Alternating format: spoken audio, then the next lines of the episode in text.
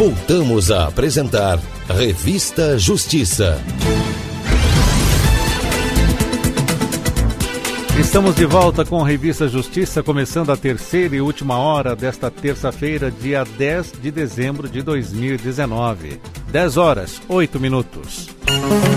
Cabeça de Juiz, com o ministro Og Fernandes. E toda terça-feira temos esse encontro marcado com o ministro Og Fernandes no quadro Cabeça de Juiz. Ministro Og Fernandes, que é ministro do Superior Tribunal de Justiça e também do Tribunal Superior Eleitoral. Olá, ministro, seja bem-vindo ao nosso programa. Bom dia. Bom dia, Sérgio. Um prazer. Ministro, hoje o senhor traz um assunto muito importante, que é o uso do cigarro eletrônico, já que estamos vendo, acompanhando muitas notícias de doenças até misteriosas sobre o uso deste produto? Perfeito, Sérgio. É um alerta que eu lanço à, à sociedade, à comunidade de uma maneira geral brasileira, pelo fato de que eh, nós estamos uh, enfrentando agora uma, uma situação nos Estados Unidos muito séria, que é o uso do chamado cigarro eletrônico. Isso virou moda nos Estados Unidos, eh, envolvendo notadamente as pessoas jovens. E o que é o cigarro eletrônico? O, o, o, cigarro tradicional funciona por combustão. Né? Você acende com fósforo, com isqueiro e ele vai consumindo a partir da combustão. Já os cigarros eletrônicos, eles funcionam por um sistema de vaporização. Eles aparecem, às vezes, esses cigarros são, são feitos, às vezes, como se fosse uma caneta com um líquido interno, e eles utilizam bateria que faz a evaporação de uma mistura, geralmente, geralmente feita, veja, Sérgio, com álcool, água, glicerina, produtos químicos é, essências para dar um, um, certo sabor. Enfim, uh, é uma química nesse processo de vaporização uh, e que leva, inclusive, também nicotina, tal como o cigarro comum, que vem consumindo a sociedade americana. Nos Estados Unidos, a proporção hoje do cigarro eletrônico é de três cigarros comuns para um cigarro é, a vapor. E há pessoas que chegam a gastar cerca de 1.200 dólares por ano para consumir cada cigarro né, durante o ano. O problema é que eu já, eu já vi alguém aqui né, em Brasília, no restaurante, com esse produto. Ele é proibido no Brasil, Uh, não foi regulamentado, mas é proibido. Inclusive, a própria uh, uh, publicidade desses produtos é vetada, bem como a importação. Mas o fato é que já está chegando essa, esse mau costume, e é, é importante notar que o Brasil vem ganhando a guerra contra o cigarro. O Brasil é um dos países do mundo em que é, é tido como um, um exemplo o combate que se faz aqui ao cigarro comum e nós temos observado que cada vez menos uh, os jovens não estão uh, fumando cigarro comum. E agora vem essa moda do cigarro eletrônico, podendo atingir essa faixa que, de, de, da mocidade que quer experimentar o novo. Em alguns casos já se observou também o uso da própria cannabis na produção desse produto e na, no uso desse produto. Quer dizer, nós estamos diante de uma ameaça muito séria à saúde pública brasileira se essa moda do cigarro eletrônico chegar aqui como já chegou nos Estados Unidos. Inclusive, ministro, nos Estados Unidos já foi registrado 12 mortes e 805 casos de hospitalizações. Pois é, é um caso de saúde pública. Já deixou de ser um, um vício inofensivo ou um hábito inofensivo para se tornar um problema de saúde pública. O, veja que no Brasil, que nós estamos a economizar na, na área de saúde pública em decorrência da redução de taxa de, de, de câncer, notadamente no pulmão, laringe, por força do cigarro comum, será substituída por essas doenças pulmonares causadas pelo cigarro eletrônico. Ministro, já passamos também, ainda temos muito o consumo do narguilé ou do narguile, em que as pessoas acabam fazendo um uso coletivo do tabaco também. O senhor acredita que, além do cigarro eletrônico, o, o brasileiro precisa ficar atento também a essas alternativas? É, aqui em Brasília eu já vi lojas que vendem esses produtos para consumo coletivo, e, mas parece que isso não é uma epidemia embora apenas um, um único usuário ou um grupo de usuários não seja algo que se mereça elogiar.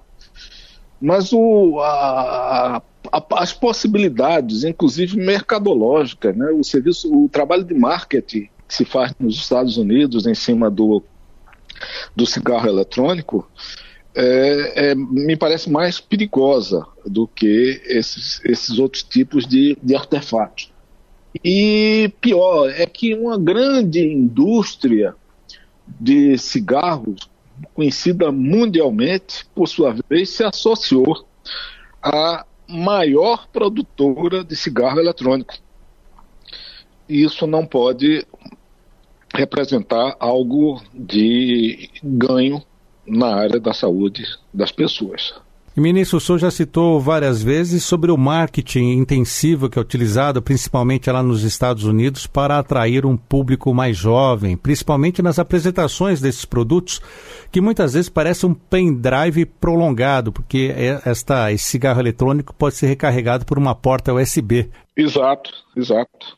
E aqui no Brasil, ministro, a Anvisa justifica que ainda não liberou o caso, o uso desse cigarro eletrônico por falta de comprovação científica sobre a eficácia e a segurança do produto, especialmente quando ele é apresentado como um instrumento para parar de fumar. Como, como um instrumento para parar de fumar. Ou seja, existe ali todo um marketing, mas até enganoso, não é isso? É, é seria uma política chamada redução de danos. Porém, hoje os Estados Unidos já tem literatura e já tem casos comprovados, você já mencionou aí, na área dos hospitais, que indicam a necessidade e aconselham providências na área de regulação do uso disso, porque são questões é, muito severas. Eu, eu, eu lembro aqui que Uh, o que se fala a respeito desse produto, né, que traz uma série de sintomas por, é, decorrentes do uso desse tipo de equipamento. E isso inclui tosse, dor torácica, dispneia, uh, dores abdominais, náusea, febre, calafrios e perda de peso. Então é um quadro de patologias uh, muito, muito severa para é, nós tratarmos isso apenas como algo recreativo. Não é? Penso que precisamos tomar providências, desde logo, a partir da, da experiência já desagradável para a população norte-americana. E neste caso também, os pais, aqueles que viajam para os Estados Unidos principalmente, precisam ficar atentos sobre as encomendas que recebem dos próprios filhos, até de menores de idade, né, ministro? Perfeito. E também olho na internet, né? Porque hoje com a internet, às vezes se consegue localizar esse tipo de produto é, em lojas, em representantes, etc. Embora, repito, o produto não pode ser importado. Mas a, verdade é que eu já, já verifiquei isso, já encontrei caso de, de gente em restaurante usando esse tipo de, de cigarro, né? Então, uh, ele é potencialmente tão tóxico quanto, quanto o outro e, e, e acrescenta esse detalhe que vai além daquilo que acontece com o cigarro comum. É o fato de como é um produto químico que vem vaporizado, a, as indústrias que estão se voltando para esse tipo de cigarro conseguiu, as indústrias conseguiram implantar no, no produto então, hoje, cigarros comuns com, com sabores é, já é proibido no Brasil. Porém, uh, essa novidade me parece, pelo tipo de embalagem, pelo tipo de, de, de, de marketing que se faz em torno do produto, talvez a fiscalização desse, desse tipo de cigarro seja até mais difícil do que o cigarro comum. Então, uh, nos Estados Unidos também há regras que proíbem o uso disso para menores de 18 anos. Mas o que acontece é o seguinte: na prática, as pessoas já chegam com essa idade, com 18 anos, já viciados, o, o, o usuários de, de, cigarro, porque a, a, idade que se costuma uh, experimentar o cigarro comum é a partir de 15 anos, 14, 15, 16 anos. Então, essa proibição uh, para menores de 18 anos do, do, nos Estados Unidos também não tem gerado efeito. É preciso, então, reunir a classe médica, a, a, o setor público, ouvir essas pessoas e, e, identificar o melhor, a melhor maneira de proteção da nossa juventude, falo a juventude porque é nela que acontece o maior número de casos nos Estados Unidos, protegê-la contra o uso dessa, dessa nova mania americana, porque nada tem de construtivo, de é, saudável para as pessoas. Essa é uma, uma recomendação e um alerta que faço, desejando ardentemente que a população brasileira, assim como fez e tem feito com os cigarros comuns, se proteja e, e, e crie a conscientização das pessoas de que isso fará um mal uh, que, que prejudicará o restante da vida. Está certo, ministro. Rapidamente, eu gostaria de comentar com o senhor até uma citação do Estado de São Paulo no jornal sobre este programa, este quadro que o senhor participa conosco, Cabeça de Juiz, que ele cita até uma frase. O que é que está acontecendo com a magistratura, com a condição humana de ser juiz? Quais são as vicissitudes? O que o senhor achou desta publicação no Estadão?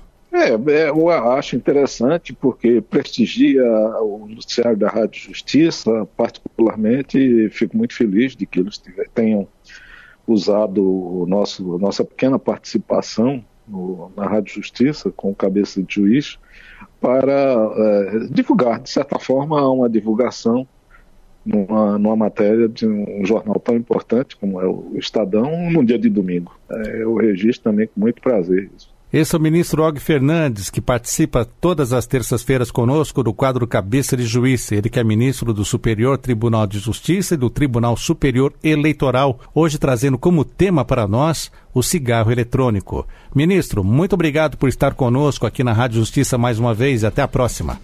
Até a próxima, Sérgio. Um bom dia para todos os ouvintes.